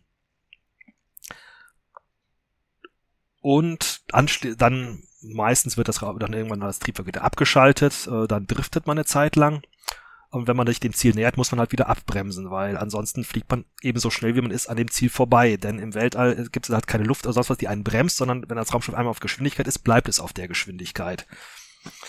Ähm, das heißt, ich muss wieder abbremsen. Das Abbremsen geht entweder mit Aerobraking, also wenn ich mein Zielplanet eine Atmosphäre hat oder sowas, dann kann ich da eintauchen und halt abbremsen. So habe zum Beispiel die, die Apollo-Kapseln, äh, die haben mit Aerobraking sind die wieder auf die Erde zurückgekommen. In dem Film 2010 ist eine sehr schöne Szene, wo ähm, das äh, Raumschiff, mit dem sie zum Jupiter fliegen, dann in die Jupiter-Atmosphäre so leicht streift und dabei ein Aerobraking-Manöver macht. Wundervolle Szene, die, die liebe ich wirklich, auch wenn der, Film uralt ist. Aber die ist schön umgesetzt. Wenn, wenn das nicht geht, aus welchem Grund auch immer, weil ich, weil der, mein Zielobjekt keine Atmosphäre hat, ähm, oder eben da gar, oder ich dann nicht unbedingt in die Atmosphäre rein will oder das Aerobraking-Manöver mir zu riskant ist, weil das schüttelt schon ordentlich durch, äh, muss ich sonst irgendwie langsamer werden. Das geht genauso wie das Beschleunigen, bloß halt in eine Richtung. Das heißt, äh, ich drehe mein, Raum, mein Raumschiff, den, den Hauptantrieb in Flugrichtung und feuer dann wieder, gib, gib Vollgas und dann bremst, bremst es wieder ab. Aber wenn ich das nicht tue, behält die Geschwindigkeit, weil, weil keine Reibung oder sonstige Sache ist. Wenn sich also die beiden Flotten jetzt dazu verabreden würden, wie sich genau in der Mitte zwischen Mars und Erde zu treffen, okay, beschleunigen beide, driften ein Stück des Weges, bremst wieder ab, treffen sich an den Punkt, stehen sich da gegenüber und fangen an zu ballern. Okay. Wenn sie aber das nicht so zivilisiert tun, sondern die eine Hälfte, äh, die, die Marsflotte zur Erde fliegt und die Erdflotte zum Mars fliegt, wird an dem Punkt, wo sie sich in der Mitte dann begegnen würden, wenn sie denselben, dieselbe Flugroute gewählt hätten, ähm, würden sie sehr, sehr schnell aneinander vorbeifliegen. Mhm. Also so schnell, dass man den Gegner vermutlich nicht mal sieht. Das heißt, so eine Begegnung wäre dann, also, ja, wird hängt wieder davon ab, was für eine Gefechtsdistanz hat oder sowas, aber wenn man davon 1000 Kilometern oder sowas redet, ist man da ein paar Sekunden vorbei aneinander. Das heißt, man kann dann eine Raketensalve oder sowas aufeinander abschießen, gucken, ob man was getroffen hat, aber dann war's das auch schon. Das heißt, äh, sowas, eine feindliche Flotte abzufangen auf halber, halbem Weg zum, zum eigenen Heimatplaneten, zur eigenen Basis, funktioniert so gut wie nicht. Das heißt, man muss sie eigentlich dort in Empfang nehmen, wo sie selber dann wieder abbremsen. Das heißt, im Zweifelsfall halt vor meiner Haustür und da gucken, was zu retten ist. Und äh, das ist genau der Grund, aus dem ich vorhin gesagt habe, dass ich nicht glaube, dass solche Raumschlachten oft im freien Weltraum irgendwo stattfinden werden, sondern meistens eher in der Nähe von Objekten, die halt für eine der Kriegsparteien interessant sind, sie halt zu zerstören vom, vom, vom Gegner. Und das werden halt, wie gesagt, meistens wieder irgendwelche Planeten, Orbitalstationen, Monde oder sonst irgendwas. Und da würden die Schlachten dann stattfinden, halt auch mit dem äh, Risiko, dass dann halt Kollateralschäden entstehen aus den Gründen, die ja schon mehrfach angesprochen worden sind. Mhm. Also man braucht schon eine sehr zivilisierte Kriegsführung, um sowas zu vermeiden. Okay, das ist also, die Kriegsschiffe wären eher so wie deine äh, Dragstars, die mit Maximalspeed aneinander vorbeirasen und kaum eine Möglichkeit hätten, überhaupt ja. aufeinander einzuwirken. Ja, also kommt natürlich drauf an, wenn ich, äh, wie gesagt, sehr schwer, schwach gepanzerte Raumschiffe habe, aus welchem Grund auch immer, und sehr zielgenaue Waffen, dann kann ich das natürlich so machen. Ne? Dann kann ich natürlich gucken, dass während dieses Vorbeiflugs ich den einen Treffer lande also wie gesagt, am besten ist dann wieder das schon mehrfach genannt Schrapnellgeschütz, halt möglichst viel da in die, dem Gegner in den Weg legen oder sowas, ähm, um ihn dann halt, aber... Die gute alte Schrotflinte. Ja, ja, genau. ähm, das wäre das Mittel der Wahl, um sowas zu machen. Aber wenn das halt beim ersten Schuss nicht geklappt hat, habe ich keinen zweiten Schuss frei. Ne? Dann muss mhm. es, ja. Weil dann ist es schon durch. Also solche Gefechte wären extrem kurz. Da fällt mir noch eine Form ein, über die wir noch gar nicht gesprochen haben, aber seit Independence Day weiß ich ja, das gefährlichste für Aliens ist Schnupfen. Also technische Kriegsführung. äh, Virus Muss ich das kommentieren? das vielleicht nicht, aber die Frage, ähm, also der technischen Kriegsführung, das fände ich äh, durchaus ja noch ähm, spannend. Ähm, ist das eine Option? Was meinst, was meinst du mit technisch-biologisch oder was? Nee, also eher, also so ein Raumschiff ist ja Hightech ohne Ende, ne? Ähm, mhm. Ähm, und Schnupfen nicht, aber ich könnte natürlich versuchen, die Elektronik Ach so, gezielt, den Schnupfen meintest du. Äh, lahmzulegen oder zu stören oder dergleichen. Ja, ja klar. Ähm, potenziell gibt's die Möglichkeit, aber wie realistisch das ist, sei mal ganz schwer dahingestellt. Also wenn ich da irgendwie einen, einen Virus einschleusen will, wie halt beim Independ guten halt Independence Day, ähm, muss ich halt irgendwie Kommunikationszugang zu den, zu den Bordcomputern haben. Und äh, was das betrifft, habe ich persönlich so eine Ahnung, wie da dieses Gleichgewicht so zwischen Offensiv und Defensive aussehen könnte. Also da halte ich definitiv mal, wette ich auf die Defensive. Das heißt, ich glaube, jede äh, Kriegspartei, die sich äh, da einlässt, wird wissen, wie sie ihre eigenen Raumschiffe davor schützt, von gegnerischen Hackern übernommen zu werden oder sonst irgendwas. Also wer das nicht kann, der sollte die Finger von Weltraumschlachten lassen. Ich habe ja deine Bücher gelesen mit Kabeln. Hm. ja. genau. Äh, ja. Es gibt aber noch genau eine Sache. Dem, genau aus dem Grund. Also. Wolltest du noch was sagen zu den Kabeln? Sache? Ich, ich kann an der Stelle nochmal ge generell weiter ausholen. Ich weiß nicht, wie viel Zeit ihr habt. Zum Thema das, das Thema Raumjäger nochmal ansprechen. Das wollte ich nämlich auch ansprechen, ja. Sachen. Also, Stimmt, du musst ja uns und vor allen Dingen, glaube ich, auch einigen Zuhörern, die sich nicht mehr so genau an Babylon 5 erinnern können, ja noch erklären, wie die Star Furies mhm. genau aussahen.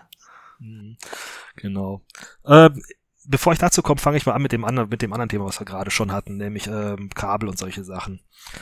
Ähm, Kabel sind das ultimative Schutzmittel, um halt äh, sich vor sowas zu schützen, vor gegnerischen Hackerangriffen oder sonstigen Sachen. Halt, wie gesagt, den Kontakt möglichst zum, zum Rest der Welt. Oder lass mich andersrum an. Vielleicht ist es doch besser, wir fangen mal die Star Furies an und ich komme dann später zu dem, was ich, worauf ich eigentlich hinaus wollte. Ist vielleicht wirklich besser, so argumentativ. Okay, fangen wir an mit Raumjäger. Ähm, ist übrigens auch bei Battlestar Galactica ähnlich schön gemacht, wenn auch nicht ganz so konsequent wie bei Babylon 5. Ähm, bleibt die Frage, sind Raumjäger überhaupt realistisch? Ähm, da habe ich im Netz gibt's einige schöne ähm, Foren und äh, Blogs, wo das intensiv diskutiert worden sind. Die Mehrheit der dort beteiligten Diskutanten war der Meinung, dass Raumjäger vollkommen unrealistisch sind. Ähm, weil Raumjäger sind halt klein und wendig und klein und wendig widerspricht dicker Panzerung. Wenn ich aber Waffen habe, wie Laser, Railguns oder solche Sachen, die halt sehr präzise treffen können, ist die einzige Chance des Raumjägers auszuweichen. Und da ist halt die Frage, ist das noch möglich oder nicht? Ähm, es wird auf jeden Fall schwieriger. Das heißt, die meisten Leute, die sowas diskutieren in solchen Foren, die sind der Meinung, nee, das sind, die, solche Schlachten werden ausgetragen zwischen dicken Kriegsschiffen, monströs Panzerung, schwere Kanonen, Laser, was auch immer, die dann halt auf große Entfernung auseinander, also die ganz klassische Seeschlacht quasi im Weltraum dann, wie man sie schon vor, vor der mhm. Erfindung des Flugzeugs hat, auch auf der Erde, auf den Weltmeeren hatte. Ähm, wieder ein kleiner Exkurs zu meinem Szenario. Ich liebe Raumjäger so sehr, dass ich sie trotzdem eingeführt habe ich sag halt einfach, die, äh, ich habe halt so leistungsstarke Antriebe bei den Raumjägern, dass, dass die ausweichen können. Okay. Auch, auch relativ kurze Distanzen bei den Waffen, die da im Einsatz sind, also eben hauptsächlich Raketen und Projektilwaffen. Und sag eben, nee, da haben die noch eine realistische Chance, dann halt da mitzumischen. Aber, großes Aber, ähm, die Frage ist, wer setzt sich in so einen Raumjäger rein? Ähm, will ich dann einen Menschen reinpacken oder sowas, der halt dann in einem sehr fragilen Gefährt bei dem ersten Glückstreffer halt sofort weg ist. Äh, da wird's dann halt echt wirklich fragwürdig. Also normalerweise würde man in Raumjäger eher eine künstliche Intelligenz reinpacken, einen Steuercomputer, einen autonomen, dann wäre zu Hause das Geschrei nicht so groß, wenn wir ein paar davon kaputt gegangen sind, was halt eigentlich unvermeidlich wäre in einer, in einer Aber es wäre dann ja eine Drohne wieder, oder? Ganz genau, dann sind wir bei Drohnen. Und Drohnen würden vermutlich, wenn wie gesagt, die physikalischen Gegebenheiten es zulassen und man nicht wie bei diesen Riesenschlachtschiffen ist, würden vermutlich dann die Rolle der Raumjäger ein, einnehmen. Was natürlich für den Science-Fiction-Schriftsteller wieder uninteressant macht, weil äh, wer will die Abenteuer eines Steuercomputers beschreiben? Ich meine, geht auch, aber wenn ein Mensch drin sitzt, ist es schon lustiger. Insofern habe ich für mein Szenario mir äh, ausgedacht, dass dort Störsender einen ganz, ganz entscheidenden Anteil haben. Also jedes größere Kriegsschiff hat massive Störsender, die jegliche Kommunikation zwischen anderen Raumschiffen auf große Entfernung ähm, verhindern und ähm, so dass zum Beispiel eine Fernsteuerung von solchen Drohnen nicht mehr möglich ist von irgendwelchen Mutterschiffen aus und gleichzeitig habe ich KIs geächtet. Ich, äh, aus anderen politischen Gründen, die da in der Vergangenheit des Szenarios liegen. Auf die Weise habe ich es mir tatsächlich geschafft, irgendwie so mit viel Ach und Krach so eine Nische für die guten alten Raumjäger, Piloten, die da drin sitzen, noch zu, zu schaffen, weil halt, wie gesagt, künstliche Intelligenz und, und Fernsteuerung aus, da muss, muss jemand drin sitzen und damit habe ich halt, ja, konnte ich das noch zumindest ein bisschen ausleben. Wie realistisch das ist, sei dahingestellt. Ich fand es trotzdem spaßig genug und, und geil genug, um halt an der Stelle vielleicht den Realitätssinn ein bisschen der Story zu opfern. Mhm. Aber wie soll, wie soll jetzt so ein Raumjäger aussehen? Äh, also bei diesen Störsendern, da sind wir wieder ganz nah dran bei dem, was, was halt vorhin angesprochen ist, halt der Grund für Kabel. Ne? Und halt der Möglichkeit halt, ja, den gegnerischen Funkverkehr oder sonstige Sachen, Signalübertragung zu stören, das kann über Störsender natürlich wunderbar erfolgen. Aber wie muss so ein Raumjäger jetzt aussehen? Egal, ob es ein Computer drin sitzt oder ein menschlicher Pilot. Ähm, genauso wie ein großes Raumschiff, nur ein klein. Ähm, das heißt, so eine wirklich krasse Untersch also Raumschiffe sind in der Science Fiction das immer so angeglichen entweder an äh, Schlachtschiffe auf von den von den irdischen Weltmeeren, wie man sie kennt, oder halt Raumjäger halt nach nach nach Flugzeugen, äh, Jagdflugzeugen. Und diese ganz starre Unterscheidung würde es da halt nicht geben im Weltraum. Das heißt, das wird so ein graduell sein zwischen großen Schlachtschiffen, die dann irgendwie kleiner werden, Fregatten, Korvetten, bis dann irgendwann so ein Raumjäger ist. Das wird eine graduellere Sache sein. Und funktionieren tun die alle gleich, nämlich sie manövrieren irgendwie im Weltall. Ähm, dort allerdings auch nicht mit irgendwelchen engen Kurven oder sowas, wie sie halt die TIE Fighter und X-Wings in Star Wars so gerne fliegen, was halt so geile Gefechte macht. Äh, weil das funktioniert nur in, mit Flügeln in einer Atmosphäre. Weltraum habe ich keine Atmosphäre, insofern machen auch Flügel selten Sinn.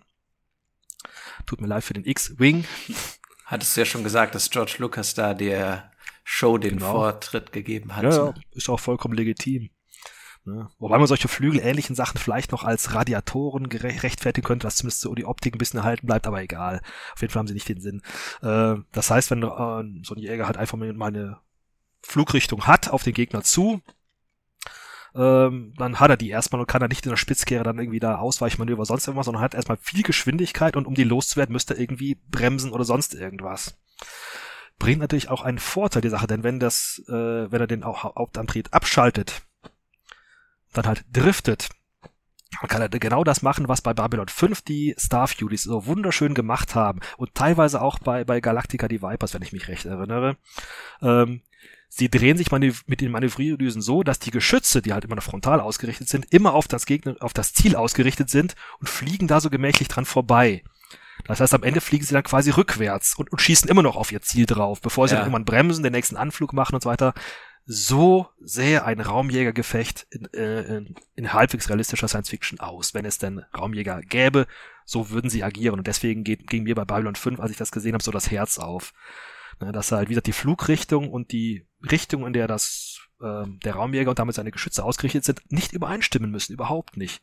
Und bei Battlestar Galactica weiß ich nämlich noch, dass auch mittendrin die Viper sich mal gedreht hat, als sie von einem Zylonen verfolgt wurde. Und ja, die sind beide weiter hinterher, hin, äh, hintereinander hergeflogen, die Viper halt rückwärts und hat halt geballert. Ja, ja. Weil so ohne atmosphärische Reibung kann ich mich drehen, wie ich will, ohne Ganz viel genau. Impuls in eine Richtung zu verlieren, ne? Ganz genau, ne? Also okay. die, die Dinge müssen auch nicht aerodynamisch sein. Die Starfuries sind zum Beispiel extrem unaerodynamisch.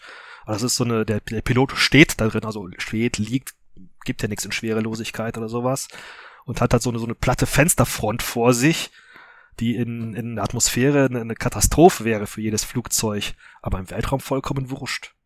Ja, und was halt die Starfields auch noch haben, sind diese vier Ausleger zu den Seiten, an denen die Triebwerke sind, was dann natürlich eine wundervolle Wendigkeit gibt. Das heißt, äh, auf die Weise können die Dinge halt unheimlich schnell sich drehen, weil sie eine groß, großen Hebelwirkung haben, dann für die Antriebskraft über die Triebwerke diese einzeln ansteuern können und solche Sachen. Also die Star Fury, da geht mir echt das Herz auf, wie die ausgelegt ist und wie sie dann im Film auch agiert hat. Ja, hört man schon, da kommen die Begeisterung des Physikers und Ingenieurs gleichzeitig durch. Jetzt haben wir eine Sache ja noch nicht angesprochen, das ist die letzte, die ich noch so auf dem Zettel habe. Ähm, wir haben jetzt auch über Manöver gesprochen und über Drohnen schon. Ist es überhaupt realistisch, dass bei zukünftigen Raumschlachten Menschen noch irgendwie eine Rolle spielen? Also jetzt, wenn ich an den, bei Manöver sind ja immer G-Kräfte eine Frage, wenn irgendwie in eine bestimmte Richtung mhm. beschleunigt wird, das würde ja Maschinen alles gar nicht stören. Ja, und je schlimmer das wird, ähm, umso mehr sollte man auf Menschen verzichten. Also wie gesagt, in Raumjägern haben Menschen, wenn man, wie gesagt, nicht ein paar Klimmzüge als Auto da macht oder sowas, eigentlich relativ schnelle, schlechte Karten. Und äh, auf andere Raumschiffe trifft das auf zu, also selbst auf große Raumschiffe. Äh, es gibt einen Grund dafür, warum derzeit fast nur Robotersonden kreuz quer Sonnensystem geschossen werden oder nur Son äh, Robotersonden geschossen werden, sei es jetzt auf den Mars oder sonst wohin, äh, weil man auf die ganze Lebenserhaltung verzichten kann, um die Menschen, die die Menschen auch noch brauchen. Und für ja, Kriegsschiffe würde das genauso zutreffen. Das heißt, wenn ich es irgendwie schaffe, auf Menschen zu verzichten, kann ich mir einen Haufen überflüssiges Gewicht für meine Raumschiff sparen und stattdessen das in äh, zusätzliche Panzerung oder Waffensysteme investieren oder beides.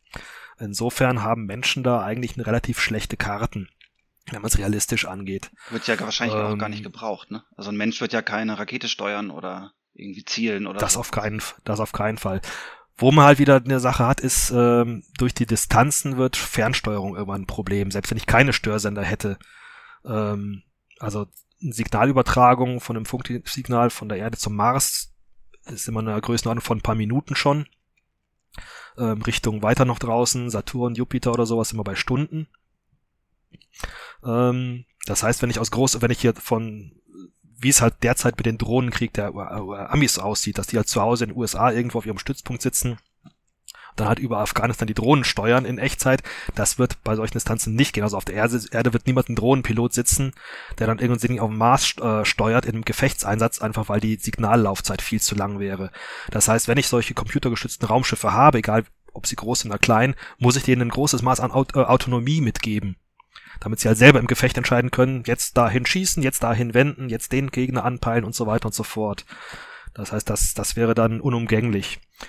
Oder halt, man bringt dann doch irgendwie ein großes Mutterschiff dann in eine, ja, ne, na, möglichst nah dran an die Drohnen, von dem aus dann gesteuert werden kann, wo halt dann ein paar Menschen eventuell noch sitzen, aber halt nur noch, nur ganz wenige. Wobei dieses Ding natürlich dann auch wieder angreifbar wäre. Aber ja, das muss man halt abwägen, ne? wie viel Entscheidungskraft gebe ich meinen, meinen, meinen Computern, meinen Kriegscomputern zur Steuerung meiner Raumschiffe. Ne? Und wenn ich da halt auch lieber einen Menschen in der Nähe habe, muss ich den irgendwie da hinkriegen, ja. Okay, also alles in allem, man hört schon raus, um als Freund der Hard Science Fiction sich mit Weltraumschlachten auseinanderzusetzen, kommt man um die ein oder andere Abwägung zwischen Storytelling und Realität einfach nicht ganz drumrum. Und ich habe gerade so ein bisschen mitgenommen, je bunter und je mehr Piu Piu, umso wahrscheinlicher ist es nicht ganz so realistisch. Ähm, schon mal ein super spannender Eindruck. Ralf, haben wir bis zu dem Punkt noch irgendwas vergessen, von dem du sagst, Mensch, das ist jetzt noch ein richtig zentraler Punkt zu Raumschlachten, den wir irgendwie noch gar nicht beleuchtet haben? Bestimmt haben wir irgendwas Wichtiges vergessen, aber mir fällt es gerade nicht ein. Okay, ich haben viele, Aspe viele Aspekte drin, also die klassischen Waffentechniken, die halt die zum Einsatz kommen könnten. Raumjäger, ja, nein. Pilot, menschliche Piloten, ja, nein wo finden Schlachten überhaupt statt, realistischerweise. Das alles so, die, so ein paar zentrale Punkte. Ich denke, das meiste mal, davon haben wir abgefrühstückt. Und äh, falls uns später noch irgendwas einfällt, wo wir sagen, ui, das hätte man noch sagen müssen, schon haben wir einen Grund für eine Fortsetzung hiervon. Sehr gut. Ne? Also falls uns oder den Zuhörern noch was einfällt, dann sammeln wir das und machen was weiteres drauf. Ja, dann nachdem wir das so schön und umfangreich betrachtet haben, wäre es ja Zeit für Joshua und eine Kategorie, die wir gerne regelmäßig in diesem Podcast bringen wollen, neben der Besprechung unseres Hauptthemas vor allen Dingen mal noch einen Ausblick in die echte Welt der Wissenschaft zu wagen, zu unserem Science der Woche. Ja, wie gesagt, in Science Fiction steckt ja auch Science und wo wir gerade schon mal einen Teilchenphysiker da haben, was ja schon unter den Physikern so eine kleine Randgruppe ist, hast du mal gesagt. Ähm, letzte Woche habe ich im Spiegel gelesen, die Frage, stehen wir an der Schwelle zu einer neuen Physik? Und dann dachte ich, ha, das klingt ja, das klingt ziemlich reißerisch. Ähm, da muss ich erstmal den Ralf fragen. Da ging es um dieses Myon G2-Experiment. Kannst du uns aufklären, worum es da überhaupt geht und warum das so eine große Sache sein könnte? Ähm, mit dem Experiment selber bin ich zugegebenermaßen nicht vertraut. Ähm, ich weiß weder im Detail, was die da machen, noch was genau sie für ähm, Resultate erzielt haben. Ähm, ich habe es vorhin schon mal erwähnt, ich habe mich von der Teilchenphysik eigentlich äh, nach dem Diplom ziemlich schnell entfernt und betrachte das nur noch aus sicherer Distanz und auf so mehr oder weniger populärwissenschaftlichem Niveau mittlerweile. Ähm, was ich allerdings nachvollziehen kann, ist, warum da so ein Gewese drum gemacht wird innerhalb der Physikergemeinde. Ähm, denn was sie da, in, äh, denn sie haben dort etwas, glauben dort etwas gemessen zu haben, mit durchaus großer Signifikanz, dass das ein echtes Ergebnis und nicht irgendein Messfehler ist, was der bekannten Physik widerspricht. Und das ist etwas, worauf Physiker seit Jahren warten.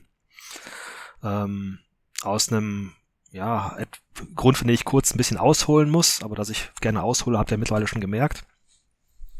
Ähm, es gibt in der Physik derzeit zwei zentrale, fundamentale Theorien, ähm, auf denen die moderne Physik aufbaut. Also auf einer Seite das Standardmodell der Teilchenphysik, das beschreibt sehr schön, was so im Allerkleinsten alles passiert und wie da so Atome und Moleküle und, und noch kleinere Sachen da interagieren und die Welt formen, wie wir sie halt sehen. Und auf der anderen Seite die Rel äh, allgemeine Realitätstheorie, die das den Kosmos im Ganzen beschreibt. Also äh, wie das Universum sich ausdehnt und, äh, und so weiter und so fort, wie Planeten, Galaxien und alles Mögliche sich bewegen. Also wie die Theorie des Allerkleinsten, des Allergrößten, die gibt es derzeit und diese beiden Theorien sind experimentell beide extrem gut bestätigt. Es gibt nur ein Problem, sie widersprechen sich gegenseitig.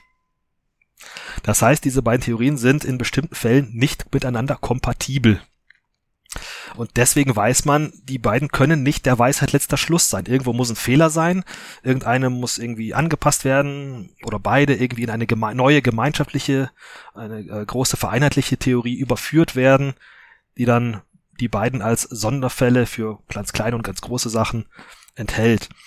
Und äh, um zu dieser vereinheitlichten Theorie zu kommen, muss man halt irgendwie erstmal Fehler in den bekannten, fun gut funktionierenden Theorien finden.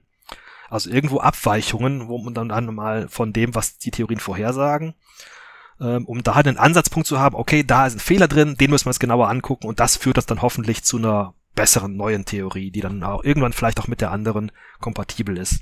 Und das ist etwas, wie gesagt, wo die Physiker, wie gesagt, seit langem suchen, also seit der Ex, äh, dem, seitdem wir das Higgs-Boson gefunden haben vor einigen Jahren, ist eben genauso das perfekt auch äh, den Vorhersagen des Standard Standardmodells der Teilchenphysik äh, nach sich verhält. Ähm, seitdem ist eben nichts mehr gefunden worden, was irgendwie neue Physik äh, irgendwie in Aussicht stellt. Und das ist jetzt endlich mal wieder so ein Strohhalm, an den sich alle klammern und sagen, ja, da ist endlich mal wieder ein Ansatzpunkt, um uns zu zeigen, wo, wo der Fehler in unseren bestehenden Theorien sein könnte, wo wir weitersuchen müssen. Deswegen flippen die gerade so ein bisschen aus, manche, naja, ein bisschen, ja, ja soweit Physiker ausflippen können.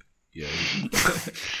Aber man könnte noch nicht sagen, was für eine Bedeutung das hätte, wenn sich das bestätigt. Das würde einfach nur sagen, da gibt's jetzt eine Abweichung, die nicht, an die wir nicht gedacht haben. Die nicht vorhersagbar war. Sagen wir so, für äh, die meisten Menschen wird das ein vergleichsweise geringe Auswirkungen haben. Ich meine, die Entdeckung des Higgs-Bosons hatte ja auf den Alltag der allermeisten Menschen auf der Welt auch einen überschaubaren Einfluss. Und genauso wird es mit dem Ding vermutlich auch so sein. Was sich da langfristig draus ergibt, sei jetzt mal ganz dahingestellt. Also ähm, die Relativitätstheorie und solche Sachen sind auch aus solchen Sachen entstanden. Und ohne die Relativitätstheorie hätten wir heute kein GPS oder sonst was, zumindest kein funktionierendes. Also mag durchaus sein, dass sich daraus jetzt irgendwie wieder neue Theorien entwickeln, die irgendwann auch mal in Technologie überführt werden können und dann halt wirklich auch relevant für den menschlichen Alltag werden. Aber das ist wenn überhaupt, dann in sehr, sehr weiter Ferne. Hm. Aber ja, für Physiker äh, hat das große Bedeutung, weil halt, wie gesagt, diese Unvereinbarkeit von diesen beiden fundamentalen Theorien, auf denen die moderne Physik, Physik fußt, die ist doof. Also deine Bücher umschreiben musst du deshalb demnächst nicht. Äh, ich hoffe nicht. Nee, ist nicht vorgesehen. ich wollte gerade sagen, es klingt jetzt noch nicht so, als wenn es uns die äh, X-Wings und TIE Fighter wiederbringt. Aber Wer weiß, aber die Wahrscheinlichkeit ist eher gering, fürchte ich. Hast du dann noch Fragen zu Philipp? Ähm, nee, ich glaube, das war gerade eine ganz spannende Erkenntnis, dass es äh, nicht wie im Spiegeltitel uns ähm, die Physik kostet und sie noch nicht mal umgeschrieben werden muss, sondern dass es offensichtlich eher darum geht, eine Lücke zu füllen, die diese beiden Modelle zusammenbringt. Das war mir so nicht klar. So in etwa, ja. Also so verstehe ich es zumindest. Jetzt sind wir wieder physikalisch geerdet worden. Das ist auch gut. ja, aber bevor wir jetzt zu fest mit beiden Füßen auf dem Boden landen, ähm, wollen wir ja auch gerne noch von dir oder mit dir gemeinsam uns mal so die Fiktion der Woche angucken. Wenn nicht noch Fragen von Joshua da sind. Nein, ich traue mich nicht bei Teilchenphysik. das kann ich verstehen. Ähm, ist auch besser so, wie gesagt, ich bin da nicht mehr so tief drin. Da. Ja. Ralf, was liegt denn im Moment bei dir Science Fiction oder Fiction mäßig so äh, auf dem Nachttisch im Computer oder auf der Spielekonsole beziehungsweise im DVD-Player oder Streaming-Menü? Wo geht's gerade lang? Also beim Streaming-Menü suche ich tatsächlich noch nach was Schönem Neuen. Da habe ich jetzt Amazon Prime weitestgehend leer geguckt an interessanten Science-Fiction-Sachen letztens mit Continuum angefangen, aber hat mich nicht wirklich geriss, ge begeistert, die Serie. Ich glaube, da werde ich mit aufhören. Aber buchtechnisch habe ich derzeit, äh, bin ich derzeit durch, durchaus ja, gefesselt von, von einer Reihe, die ich vor, ja, vor nicht allzu langer Zeit entdeckt habe oder beziehungsweise darauf hingewiesen wurde, dass das was Cooles ist. Und zwar das sind das die Bücher von Becky Chambers. Das erste davon ist, äh, allein der Titel hat mich von Anfang an begeistert. Der lange Weg zu einem kleinen zornigen Planeten die beiden Nachfolgebände haben nicht ganz so ganz so coole Titel, aber geht auch in die Richtung. Und äh, das ist echt eine, eine Variante der Science Fiction, wie ich sie bis dahin noch nicht so kannte oder zumindest noch nicht äh, auf sie gestoßen worden bin und die mich sehr fasziniert, weil sie halt sehr anders ist als das, was ich so üblicherweise so gelesen habe bisher. Ist da eine Idee drin, also äh, was zur Fiktion der Woche taugt, sprich sowas, wo du sagst, Mensch, da ist eine Idee drin aus einem Science Fiction, die finde ich richtig faszinierend, die finde ich zukunftsweisend oder in einer anderen Art und Weise besonders und berichtenswert. Das sind eigentlich zwei Sachen. Ich habe mir lange überlegt, also was mich so daran fasziniert auch an den Büchern von Becky Chambers, also denen, die ich zumindest bisher gelesen habe. Ich bin gerade beim dritten dabei, die ersten beiden habe ich schon durch. Ähm, und bin auf zwei Punkte gekommen. Also es ist definitiv keine harte Science Fiction. Also wenn da Wurmlöcher gebohrt werden, ist eigentlich Science, harte Science Fiction schon raus. Ähm, aber, und aus, aber es, ist, sind zwei andere Aspekte, die mich da so faszinieren. Also es ist zum einen, ähm, es ist eine Utopie, also eine, eine positives Szenario. Ne? Mhm. Ähm, nicht in dem Sinne, dass alle Konflikte irgendwie ausgespart werden, es gibt auch schon noch reichlich und so weiter. Und die Erde ist auch eine verseuchte Schrotthalde und so weiter und so fort, die Menschen schon vor langer Zeit dort weggewandert in einer riesen Ex Exodus-Flotte und haben sich dann in den Weltraum begeben und dort halt verschiedene Alien-Rassen gefunden und so weiter. Ähm, aber es ist so ein positiver ähm, Grundtenor drin, so ein, oh komm, wir stecken uns an der Scheiße, aber wir geben nicht auf und gemeinsam schaffen was, was und weiter und äh, wenn nicht wir Menschen allein, dann zusammen mit den Aliens, denn ein Großteil von denen kommt sehr friedlich miteinander aus. Äh, und das, äh, wie gesagt, also wohl auf, auf zwischen den Spezies, auch zwischen den Individuen und den Protagonisten, wie sie sie beschreibt, ist eigentlich immer so ein, komm zusammen, kriegen wir das irgendwie hin und ähm, lass uns irgendwie gucken, ob wir das über die Bühne bringen. Äh, Einstellung dabei und das finde ich sehr, sehr schön. Das ist halt ein ganz krasser Gegensatz zu den Dystopien, die ich sonst meistens lese und zugegebenermaßen auch selber schreibe. Und das empfinde ich als, als sehr angenehm. Der zweite Aspekt, der mich, der mir richtig gut an Büchern gefällt, ist, dass die Menschen eben, weil sie halt, wie gesagt, mit dieser Flotte da irgendwie aufgebrochen sind von einem kaputten Heimatplaneten, äh, sie sind die Underdogs.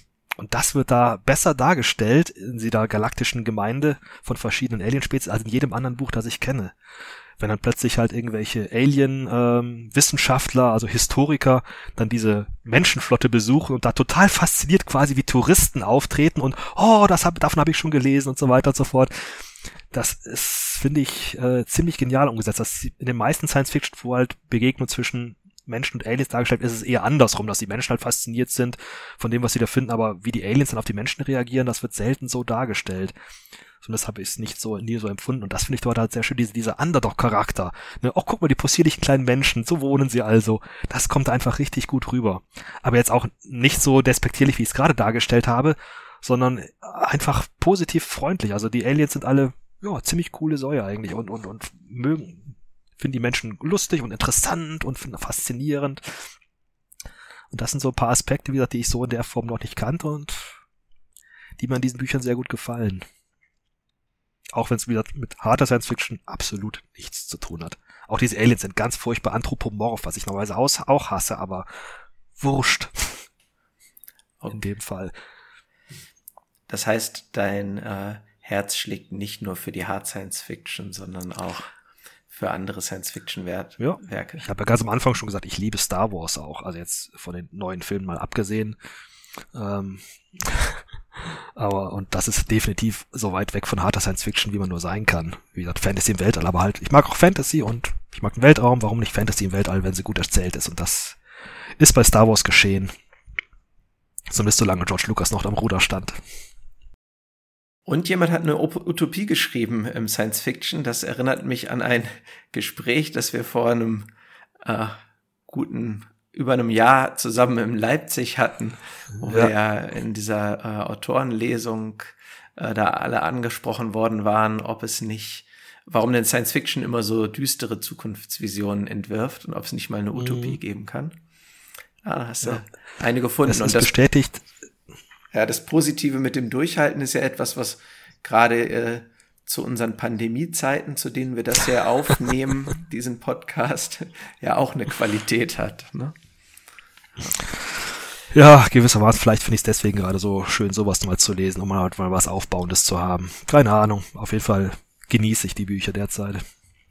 Super, ja, vielen, vielen Dank für die äh, Empfehlung. Habe ich bisher auch noch nicht auf meiner Leseliste, aber äh, kommt drauf und kommt natürlich auch als Verweis in unsere Shownotes später für alle Zuhörerinnen und Zuhörer die Möglichkeit, da mal hinzugucken, genauso wie der Verweis auf deine Werke und was wir sonst so an Quellen hier zitiert haben. Joshua, haben wir noch irgendwas vergessen? Ich glaube nicht. Dann gilt die letzte Frage dazu natürlich unserem Gast.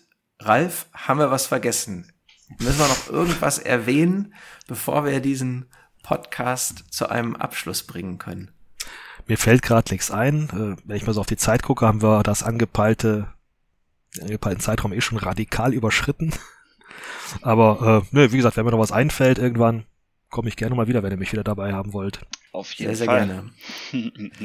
Ralf, vielen, vielen herzlichen Dank, dass du dir die Zeit genommen hast und mit uns gemeinsam die äh, Grenzen und Möglichkeiten der Weltraumschlachten ausgelotet hast. Und äh, jetzt werde ich auf jeden Fall nochmal mit anderen Augen auf äh, Star Trek schauen, wenn das nächste Mal die Schilde hochgefahren werden.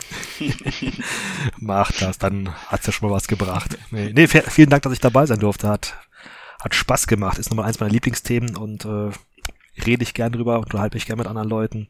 Ja, du wirst auf jeden Fall nochmal kommen. Keine müssen. Frage. Oh, schlimm. nee, herzlich gerne. ja, dann machen wir den Sack an dieser Stelle mal zu, würde ich sagen. Vielen, vielen Dank auch fürs Zuhören und bis zum nächsten Mal. Ciao. Tschüss. Ciao. Das war eine weitere Episode von Treecorder, dem Science-Fiction-Podcast von Joshua und Philip Tree. Alle Infos zu dieser Episode findest du in unseren Show Notes unter treecorder.de. Schön, dass du dabei warst und wir würden uns sehr freuen, dich auch bei der nächsten Episode wieder begrüßen zu dürfen.